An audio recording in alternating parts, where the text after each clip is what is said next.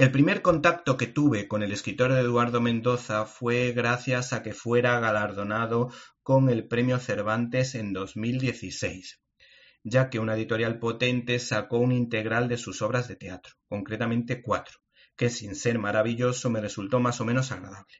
Pues bien, la editorial Planeta ha sacado a la palestra una adaptación de La ciudad de los prodigios en formato novela gráfica, ilustrada por el artista Claudio Stasi, que intentó ser fiel a lo que se contaba en la citada obra de Eduardo Mendoza, ambientada a finales del siglo XIX con la exposición de 1888, eh, también en la Barcelona de principios de siglo, pasando de puntillas por la Semana Trágica de Barcelona y por la dictadura de Primo de Rivera, para concluir con la segunda expo que tuvo lugar en 1929.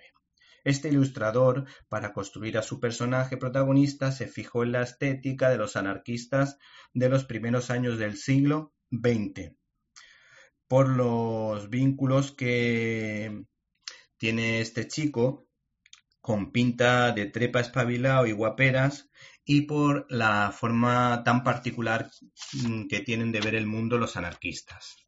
La novela en cuestión se percibe de un gran nivel y mm, es bastante interesante a pesar de su sórdida ambientación.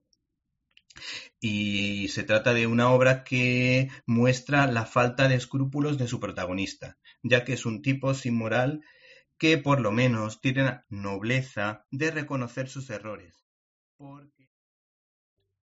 ¿Te está gustando este episodio? Hazte fan desde el botón apoyar del podcast de Nivos. Elige tu aportación y podrás escuchar este y el resto de sus episodios extra. Además, ayudarás a su productor a seguir creando contenido con la misma pasión y dedicación.